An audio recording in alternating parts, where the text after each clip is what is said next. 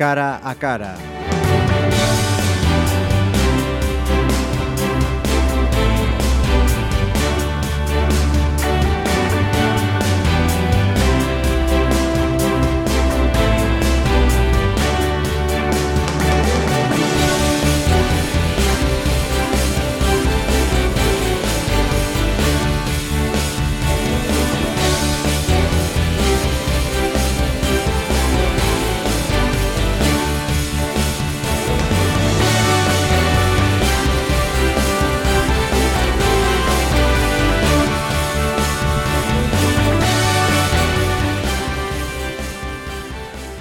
Saludos. En este cara a cara de hoy nos eh, vamos a fijar en una cuestión de, de, moda y de salud al mismo tiempo. Vamos a ver en qué grado ese término de superalimentos, superalimentos es eh, tal cual o es publicidad o moda. Y para ello nos acompaña Marta San Martín, que es farmacéutica y nutricionista. Bienvenida, Marta, y muchas gracias por acompañarnos. Hola, buenas. Vamos entonces a, a romper o no ese mito. ¿En realidad hay superalimentos o es un término de moda para vendernos algo que no es tan, tan, tan beneficioso como nos pueden hacer creer. Bueno, pues yo creo que queda muy bien como estrategia publicitaria hablar de superalimentos porque siempre llama mucho la atención de los oyentes o lectores, pero lo cierto es que desde hace mucho tiempo hay muchos alimentos con claras ventajas para nuestra salud y no son tratados como tales. Entonces yo creo que en lugar de meter en, un nuevo, en una nueva familia el tema de los superalimentos, deberíamos hablar de todos eh, los grupos de alimentos que resultan pues saludables y siempre hablando de cantidades controladas de cada uno de ellos.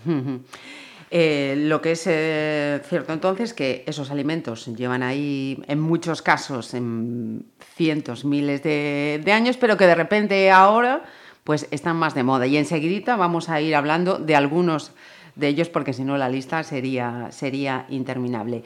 Eh, eso sí, lo que nos acabas de decir, Marta, que estamos hablando eh, de alimentos o productos que no pueden ser, digamos, exclusivos de una dieta, ¿no?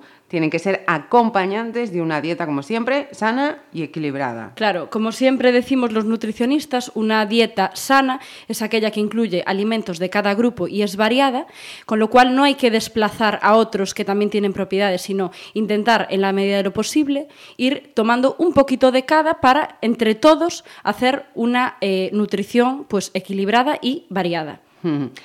y sobre todo ahora en esta época que estamos ya, mm, o, o, por lo menos ya deberíamos haber empezado, que ni siquiera eso, porque lo de la operación bikini es, es un milagro, hay que estar todo el año cuidándose, pero sí también dejar muy claro que, que, no significa que estos alimentos sean tan milagrosos como para que en un mes, dos meses, tres meses eh, no. Nos... De hecho, a ver, eh, adelgazar es una tarea muy difícil. Uh -huh. Entonces, lo de la eh, operación bikini es algo que tan pronto vienen los primeros rayitos de sol, la gente empieza a enloquecer, se lanzan las famosas dietas milagro, que de milagro no tienen nada, porque lo único que conllevan es a un efecto rebote pues un par de meses después.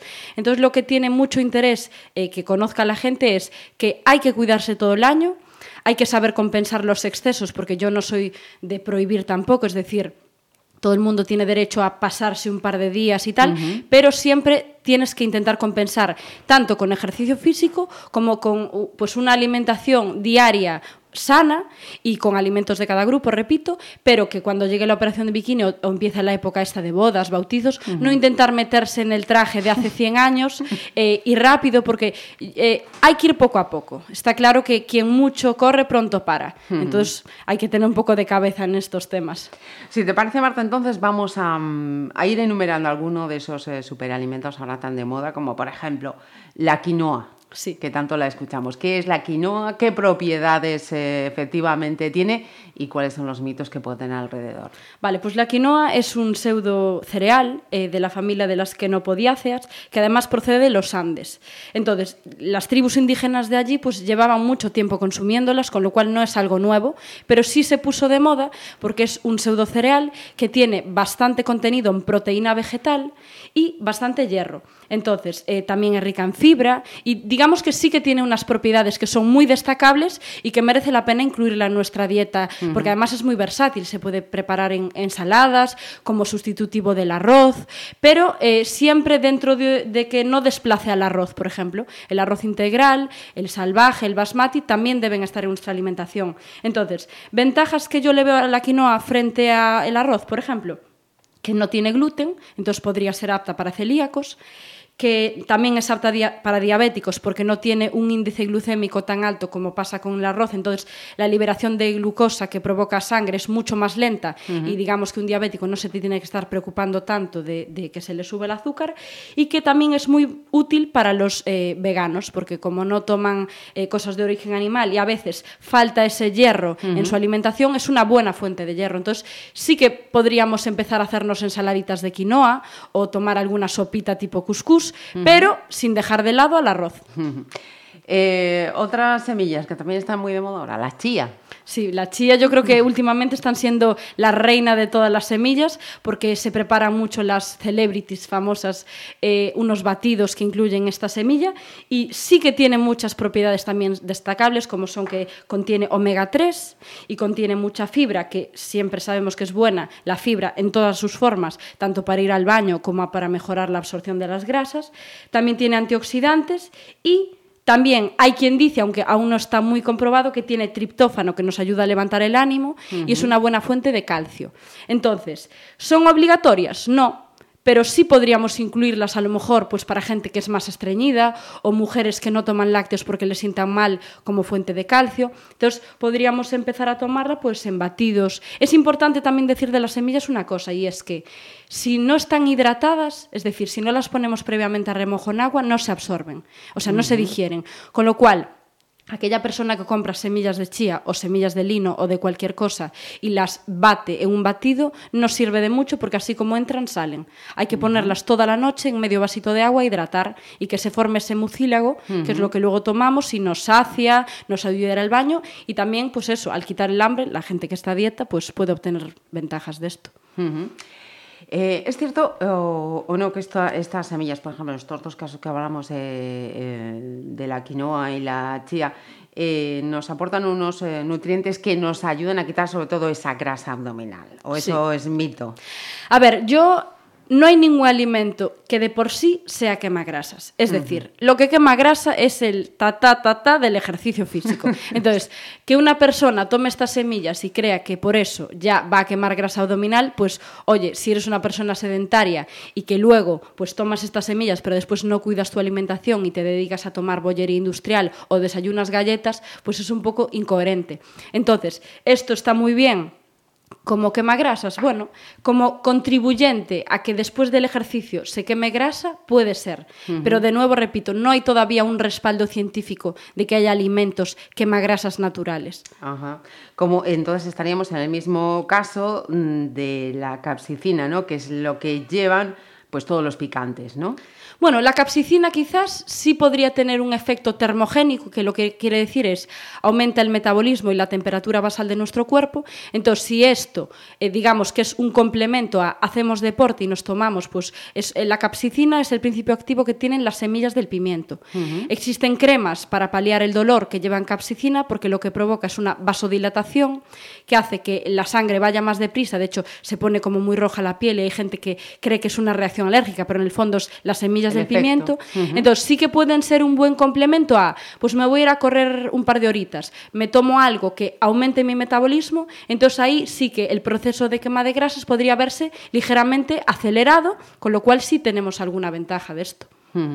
Eh, igual es muy bruto lo que voy a decir eso. Cogemos una pimienta cayena y nos la metemos antes de ir a correr. Hombre, hay, quien, hay quien prefiere tomarse pues o unos pimientitos de padrón o mismo sí. eh, hay quien le está empezando a echar, a echar, a las infusiones o al café un poquito de pues cayena, jengibre, pimienta negra, uh -huh. que bueno, yo nunca le echaría un café pimienta negra, pero para gustos colores. Entonces, que si se hace tampoco pasa nada, es decir, este tipo de modas mientras no alteren la salud de una persona también, por ejemplo, lo que te decía antes, una persona hipertensa o que ya sea muy eléctrica como yo de por sí, uh -huh. si a lo mejor empiezas a tomar excitantes tipo jengibre, pimienta negra, café, a lo mejor es que te subes por las paredes uh -huh. a las 10 de la mañana. Uh -huh.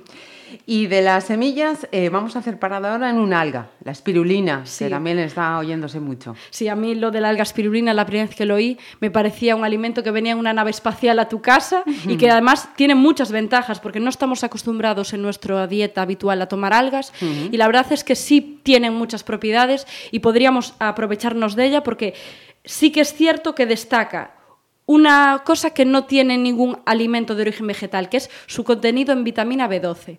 Es decir, la vitamina B12 está prácticamente solo presente en alimentos de origen animal, excepto en este tipo de alga, que es una, bueno, realmente es una cianobacteria microscópica, que es así color azul verdosa, y que también de nuevo tiene alto eh, concentración de proteína, muy ventajosa para personas que no se alimentan con alimentos de origen animal. Entonces le estamos aportando una proteína bastante completa y de alta calidad, porque normalmente los alimentos vegetales tienen más déficit de aminoácidos que los, eh, que los alimentos de origen animal. Entonces, también posee ácidos grasos omega 3, que están también muy de moda para proteger el sistema neurológico y para el corazón. Y digamos que eh, también presentan otra ventaja, aparte de la B12, que es que normalmente las verduras cuando las cocinamos o las ponemos a hervir pierden minerales y vitaminas en el proceso de cocción. Este alga, como está sometida a temperaturas muy altas en la naturaleza, supo adaptarse y conservar ciertos minerales y vitaminas que en condiciones normales, por ejemplo, una acelga, las perdería. Entonces, podríamos incorporar la alga espirulina en ensaladas o a lo mejor incluso como guarnición vegetal por sus propiedades eh, nutricionales y porque también las algas tienen un gran poder saciante. Porque, bueno, son más gelatinosas, al llegar al estómago se hinchan y para esta gente que a veces no tiene fondo y no es capaz de parar, si le pones de primero unas lentejas con un poquito de alga o mismo una ensalada de algas, llegan al segundo plato con menos ganas de comer. Y otro producto que también, eh, yo creo que mm, fueron tiempos ahí atrás en los que se oía más hablar de, las bayas de goji que ahora. Sí, las valles de Goyi yo creo que mucha gente eh, las ponían en los supermercados justo al lado de la caja registradora y todo el mundo picaba y lo cierto es que se le atribuyeron muchísimas propiedades para todo y yo siempre digo que cuando un alimento vale para absolutamente todo hay que sospechar porque es que era bueno para el cerebro, para el desarrollo del corazón, para los huesos, para los músculos. Realmente las bayas de goji es uno de esos superalimentos que todavía no tienen un respaldo científico. Fue más un bulo y una moda tonta que además pasó rapidísimo, enseguida fue sustituido por otro superalimento. ¿Y qué podemos destacar de ellas? Pues que tienen algún antioxidante potente, pero nada más lejos que pueda tener un fruto rojo como, que se consumen más a diario, como puede ser la granada, la frambuesa. O sea, no es mágico para nada, como se decía. Y lo que sí estamos oyendo mucho es a la hora de eso, de tomarte las infusiones, de tomar el café. Yo stevia, que no, que no engorda. Sí, a ver, la stevia no tiene calorías. Procede de una planta. Eh, es cierto que ahora las stevias ya las empezamos a ver con un físico parecido al azúcar para engañar a nuestro cerebro y eso está pasando por un proceso de refinación. Entonces, si se puede consumir la stevia, cuanto más pura mejor, incluso tener la planta, que no sé si se puede seguir consiguiendo, pero yo tuve una comprada en un mercadillo. Y es buena porque en el siglo en el que vivimos el azúcar blanco está conquistando todas las casas. Entonces yo creo que sí que es importante empezar a desplazar el azúcar blanco que no tiene ningún, eh, ningún beneficio para nuestra salud, todo lo contrario, es uno de los principales enfermantes que existen. Entonces, no se debe abusar de la stevia, pero sí podríamos sustituir el azúcar blanco por stevia sin problema ninguno. Ajá. Para los diabéticos, además, presenta claras ventajas porque no aumenta tampoco la glucemia. Y lo que también hay que tener cuidado de estos alimentos es, son muy nuevos.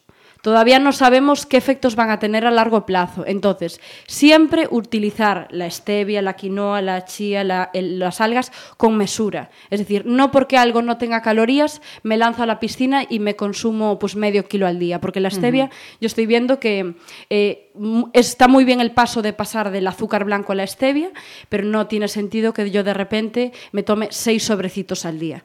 Yo creo que hay que tener un poco de control. Sentido común. Sí.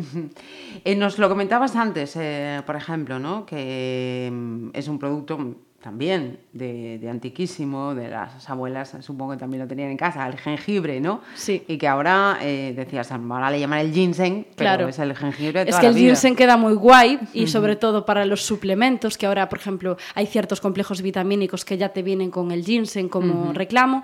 El jengibre antiguamente te da más baños de jengibre cuando tenías que, pues un gripazo y tenías que expulsarlo y sudar y sudar y sudar.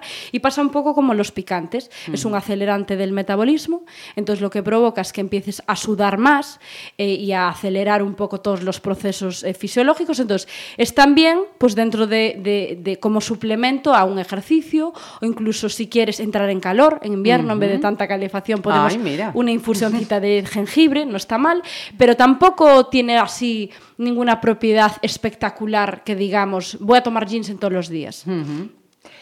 Y una cosa que me ha llamado la atención, que lo comentabas eh, en esta charla previa, mm, yo el aloe vera para lo de la piel sí, pero eso de que pudiésemos comer el aloe vera Sí, es la sí. primera vez que lo escucho. Sí, en la farmacia ya me empiezan a pedir los típicos zumos de aloe vera, porque, bueno, eh, tiene bastante. Sus mucíla- eh, lo de dentro del aloe vera se llama acíbar, y es un mucílago que ayuda a cicatrizar. Entonces se está viendo ahora mismo que para personas que tienen reflujos gastroesofágicos o cierto ardor, pues digestiones pesadas, podría llegar a presentar ventajas a la hora de cicatrizar pues un esófago dañado o una persona que está con una gastroenteritis y tiene pues un poco eh, eh, el esófago irritado, pues puede ayudar a regular un poco eh, esa acidez que tan molesta es. Pero bueno, repito, en, en crema está muy bien, en zumo está muy bien, pero no hay que abusar. Es decir, sería para mi gusto como algo eh, casi medicinal. Eh, tengo irritado el estómago o el esófago, me tomo un zumito de aloe vera. Todos los días podría presentar, por ejemplo, ventajas para una persona muy estreñida, eh, que no sea capaz de ir al baño, en ese caso sí. Pero yo creo que en la variedad es donde está la clave de una alimentación saludable. Eh, no sé si nos dejamos algún producto de estos superalimentos. Hombre, Bueno, yo tengo aquí una gran lista y cada uno con sus nombres más estrambóticos. La cúrcuma, que es una especia que es muy amarilla y tiene propiedades antiinflamatorias de las articulaciones. Repito, en su justa medida se puede incorporar, pero no obsesionarse. El té verde, que yo creo que es el superalimento por excelencia porque sirve para todo. El aceite de coco, eh, los frutos rojos. Luego también oí una que era la moringa, que no sé muy bien lo que es, pero es un fruto que también tiene propiedades antioxidantes. Pero bueno, ya te digo, como todo, por ejemplo, el té verde tiene mucha fama de detoxificante, Sí. limpiador. Pues vamos a ver, el hígado se limpia él solo. Es decir, no hay ningún alimento que te purifique. Entonces yo creo que a veces las personas utilizan los superalimentos como disculpa de desayuno magdalenas, pero después me tomo el cafecito con canela. Entonces yo creo que lo que hay que hacer es pues, eh, llevar dentro de un marco saludable una alimentación lo más normal posible. Si quieres incorporar estos superalimentos, bienvenidos sean, pero no utilizarlos como disculpa de decir, bueno, como me tomo por la noche la alga espirulina con un poquito de cayena y té verde, ya me puedo eh, mañana cenar pues un cocido. Pues no.